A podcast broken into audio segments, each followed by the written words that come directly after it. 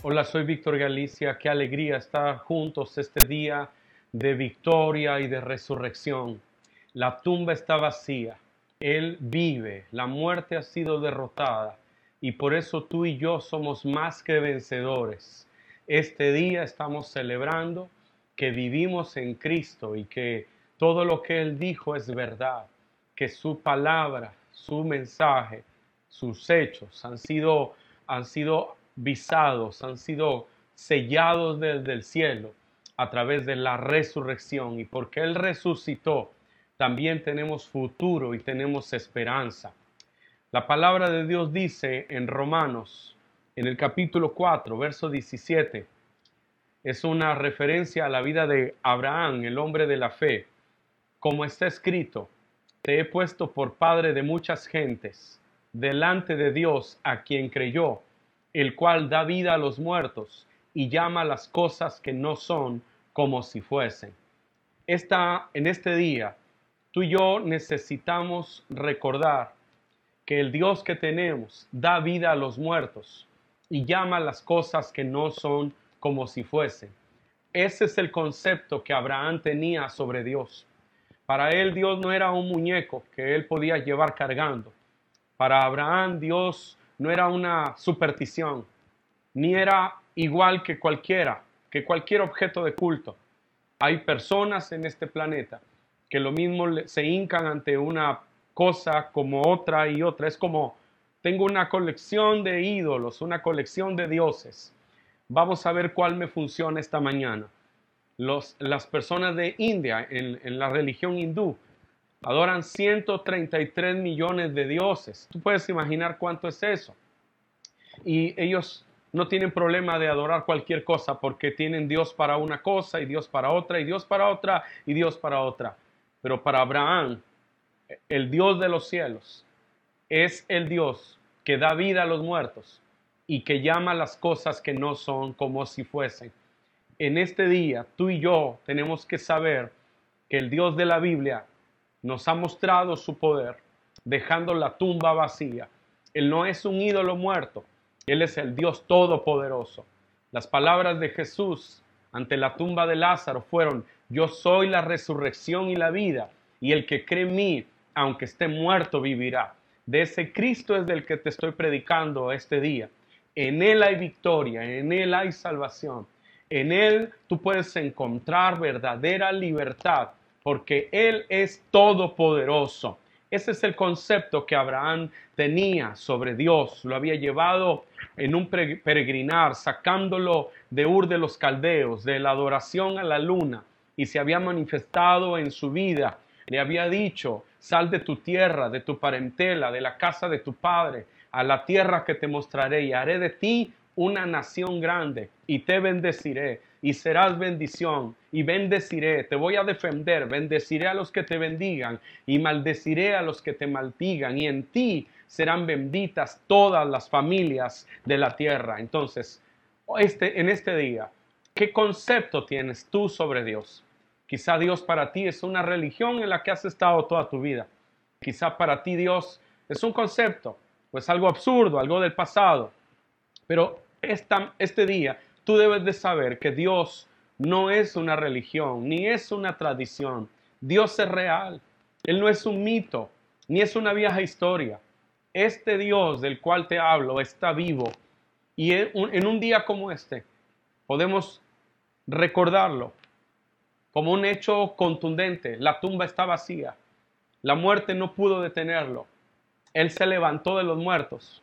Él está vivo la tumba de muchos líderes religiosos está ocupada por ellos, pero la tumba de Cristo está vacía.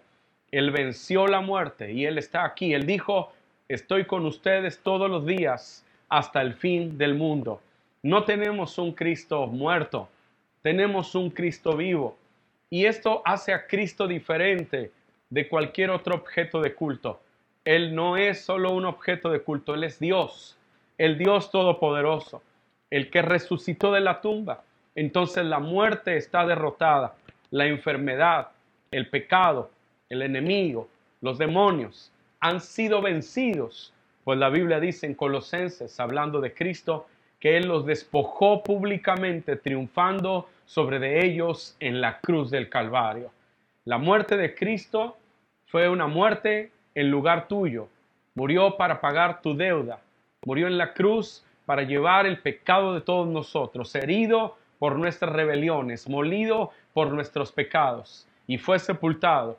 Pero el primer día de la semana se levantó de los muertos. ¿Para qué? Para que todo el mundo supiera que él había pagado la deuda que nadie podía pagar.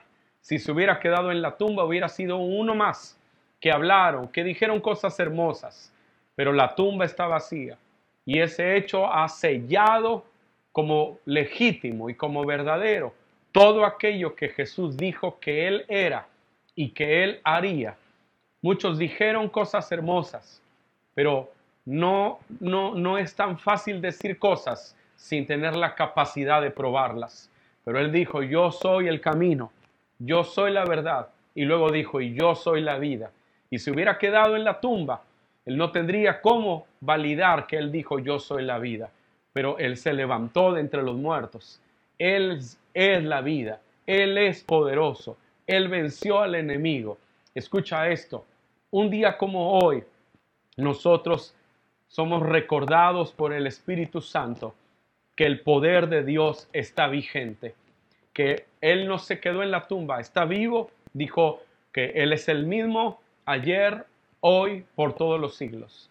Él le dijo a Juan en la isla de Patmos, yo soy el alfa y el omega, el primero y el último, el principio y el fin, el que es y el que era, el que ha de venir, el todopoderoso. Su poder está vigente. Jesucristo es el mismo, ayer, hoy y por todos los siglos. Significa que el Dios que sanó e hizo milagros hace dos mil años es el Dios que te sana hoy y que hace milagros en tu vida. El Dios que liberó es el Dios que te liberta en este día. El Dios que transformó una ciudad como Jerusalén es el Dios que quiere transformar y puede transformar tu ciudad. Es el Dios que restauró vidas, que levantó al caído. Es el Dios que este día restaura y levanta al que cae. Puede restaurar tu casa, puede levantar tu vida. Es el Dios que perdonó los pecados y es el Dios que los perdona hoy. Y si tú clamas a Él, la sangre de Jesucristo su Hijo te limpiará de todo pecado. No hay pecado que Dios no te pueda perdonar. No hay cadena que Dios no pueda romper. No hay atadura de la que Dios no te pueda liberar, porque Él está vivo, su poder está vigente. Al igual que Abraham, cuando él percibía a Dios, entendía a Dios y el concepto que tenía en su corazón era de que Dios es el Dios que da vida a los muertos. En esta hora yo le pido a Dios que ese sea el concepto que tú tienes sobre de Él. No sea una historia bonita de una semana como esta, sino en tu corazón haya la convicción de que Él es el Dios que da vida a los muertos. Porque cualquier cosa que esté muerta en tu vida, cualquier cosa que se haya secado en tu vida, puede volver a vivir porque Él es la resurrección y la vida y el que en Él cree, aunque esté muerto, vivirá. Si tu fe se ha muerto, Él puede resucitarla en este día. Él puede levantar esa fe y hacer que tú vuelvas a confiar en el Señor. Si tu esperanza se ha muerto, Él puede hacer resucitar tu esperanza, porque no hay nada más triste que una persona su esperanza muera, que ya no tenga eh, la convicción de que el futuro será mejor. Tener esperanza es algo que todo ser humano debe tener. La esperanza es esa firme convicción de que el futuro será mejor. Quizá hoy estás en un momento difícil, pero si tú tienes esperanza, tú puedes confiar que el futuro será mejor. Si tu esperanza ha muerto, este día, este día, Dios puede resucitar tu esperanza. Tú debes hoy esperar cosas nuevas esperar una vida nueva, esperar un hogar diferente, esperar una familia diferente, esperar una vida económica diferente, esperar que tu alma, tu corazón será limpio y tú podrás salir adelante. Tú necesitas esperanza. Por eso hay tres cosas que Corintios muestra como valiosas, la fe, la esperanza y el amor. Y si tu esperanza ha muerto, el Señor puede resucitarla. Por eso Abraham decía, Él da vida a los muertos. Él da vida a los muertos. Este día yo he venido a decirte, Él da vida a tu esperanza. Quizá tu alma está enferma y tu alma está muriendo. No hay una razón para seguir adelante. Has pensado en el suicidio, quieres la muerte, no hay nada que llene tu corazón. Pero Él puede dar esperanza y puede dar una vez más vida a tu alma, porque Él es el Dios que resucita lo que se muere. Puede ser que tus sueños se han muerto, se han acabado. No estás soñando con nada pero los sueños son el lenguaje de Dios en tu corazón. Él dijo a través del profeta Joel que en los postreros días habría como manifestación del Espíritu Santo sueños en los corazones de su pueblo. Algunos hemos dejado de soñar porque la vida hemos pasado por traumas, por dolores, por fracasos. Pero es el Dios, Él es el Dios que resucita a lo muerto. Y si ha muerto tus sueños, Él quiere que tus sueños resuciten este día y vuelvas a creer que el mañana será mejor. Sueña, sueña con una familia. Sueña que te levantarás, sueña que servirás a Dios otra vez, sueña que serás libre, sueña, créele a Dios que tú verás la gloria del Señor en tu vida. Se han muerto cosas, se ha muerto la alegría, el gozo, hay dolor solamente, hay amargura, hay desesperanza, hay personas que alrededor del mundo su hogar es un infierno, pero Él dijo, yo soy la resurrección y la vida. Él es el Dios que da vida a los muertos. Él puede darle vida a tu casa otra vez. Yo le pido a Dios que en este día, mientras escuchas este mensaje, Él venga a tu corazón y ponga la fe de que tu hogar va a levantarse. Ponga la fe de que tu vida va a cambiar.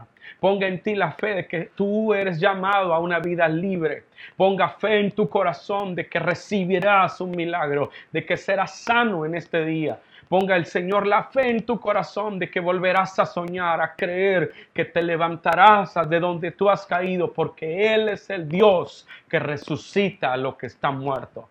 La tumba está vacía como una evidencia de que la muerte no tiene poder ante el Dios Todopoderoso. El Dios de la Biblia considera a la muerte un enemigo. Dice Apocalipsis que el postrer enemigo que será destruido es la muerte, que en su presencia no hay más llanto, ni más tristeza, no hay más muerte, no hay más lágrimas. Cuando tú vienes a Cristo, tienes la convicción de que el, el cielo te está esperando. Y en el cielo no hay muerte, no hay nunca más muerte, porque la muerte ante los ojos de Dios es un enemigo. La muerte no es un amigo que te ayuda, la muerte es un enemigo que te destruirá. Pero Jesús apareció para deshacer las obras del diablo y fue a la cruz y derrotó al enemigo y fue a la tumba y derrotó a la muerte.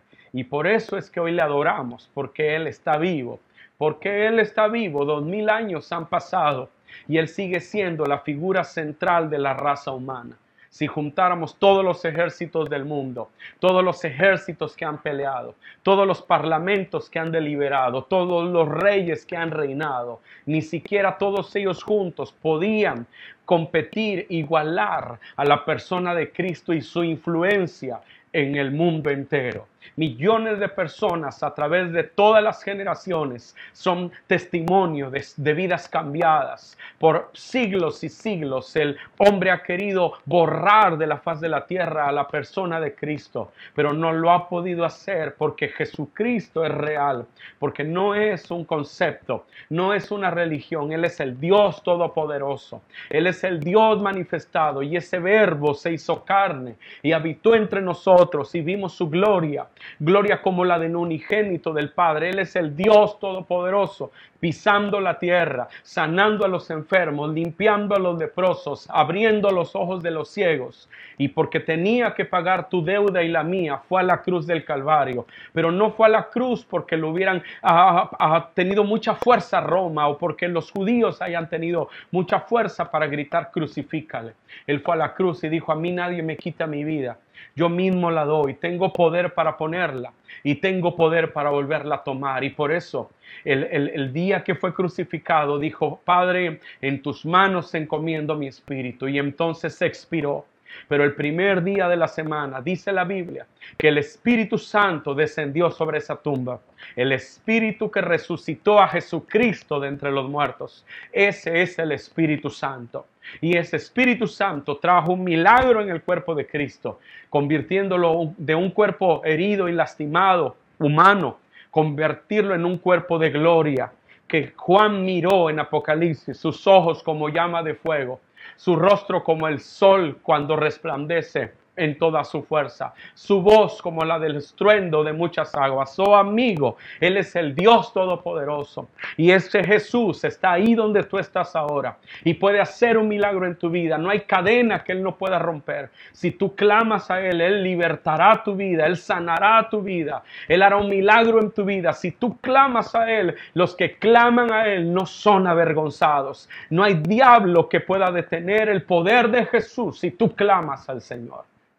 Abraham tenía un concepto muy alto sobre Dios. Él es el Dios que da vida a los muertos y que llama las cosas que no son como si fuesen. Por eso Dios tomó a Abraham y le cambió el nombre.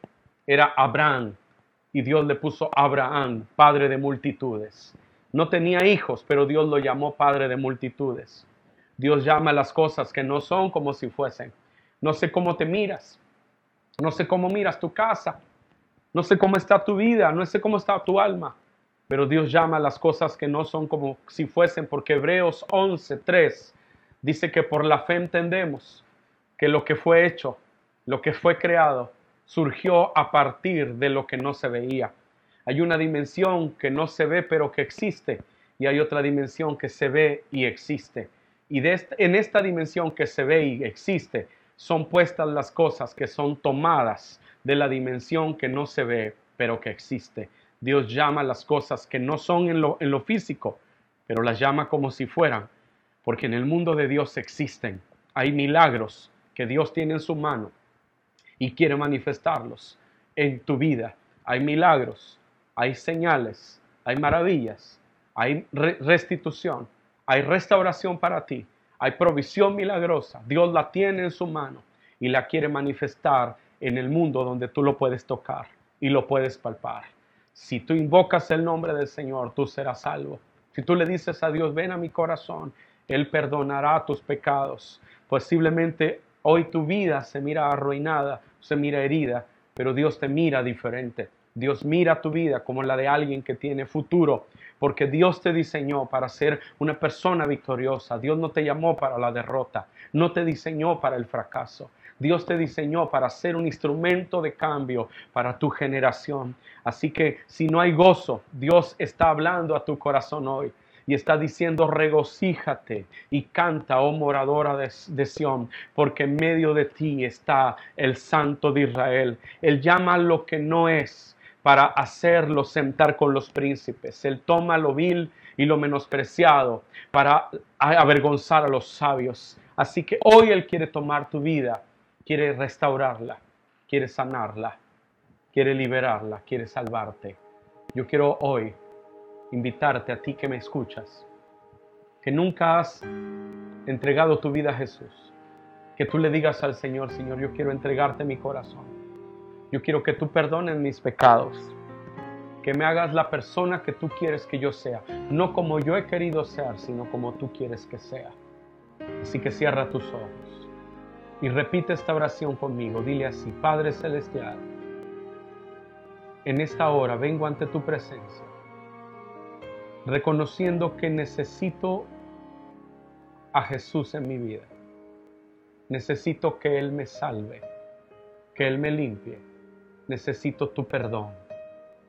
En esta hora renuncio al enemigo que me ha traído derrota y recibo a Cristo como mi Señor y mi Salvador personal. Padre, produce en mí el milagro del nuevo nacimiento.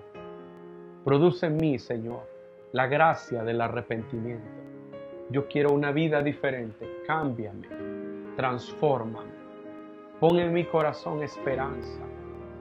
Pon en mi corazón la confianza de esperar milagros en mi vida y en mi casa. Señor Jesús, te recibo como mi Señor y mi Salvador. Amén. Gloria a Dios por esta oración. Si tú has hecho esta oración, yo quiero pedirte que nos escribas. Mándanos a nuestro inbox una nota donde tú nos digas que tú has recibido a Cristo. Queremos compartir unas notas, queremos compartir un regalo contigo de forma virtual. Escríbenos por favor, queremos bendecirte.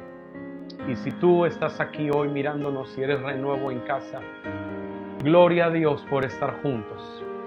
Hemos cantado, hemos adorado a Dios en esta reunión, hemos proclamado su nombre. Ahora quiero invitarte a que ores con tu familia, a que cada jefe de familia, cada jefe que está dirigiendo Renuevo en casa, reúnete con tu gente, abrázala, pon tus manos sobre ellos y vamos a orar por protección de parte de Dios. Vamos, Padre Celestial, oramos por cada persona en casa, por cada grupo de renuevo y por cada persona que nos mira. Ponemos nuestras manos sobre nuestros hermanos. Pedimos que tú nos cubras con tu protección, que ninguna plaga toque nuestra morada, que nuestros hogares sean cubiertos con el poder de tu protección, que ángeles rodeen nuestra casa y que en nuestra casa haya paz, haya gozo y haya una plena seguridad de nuestro futuro eterno. Padre Celestial, gracias, porque la tumba está vacía y porque la tumba está vacía somos victoriosos somos justos, somos libres. A ti sea toda la gloria, Señor, y toda la alabanza. En el nombre de Jesús. Amén.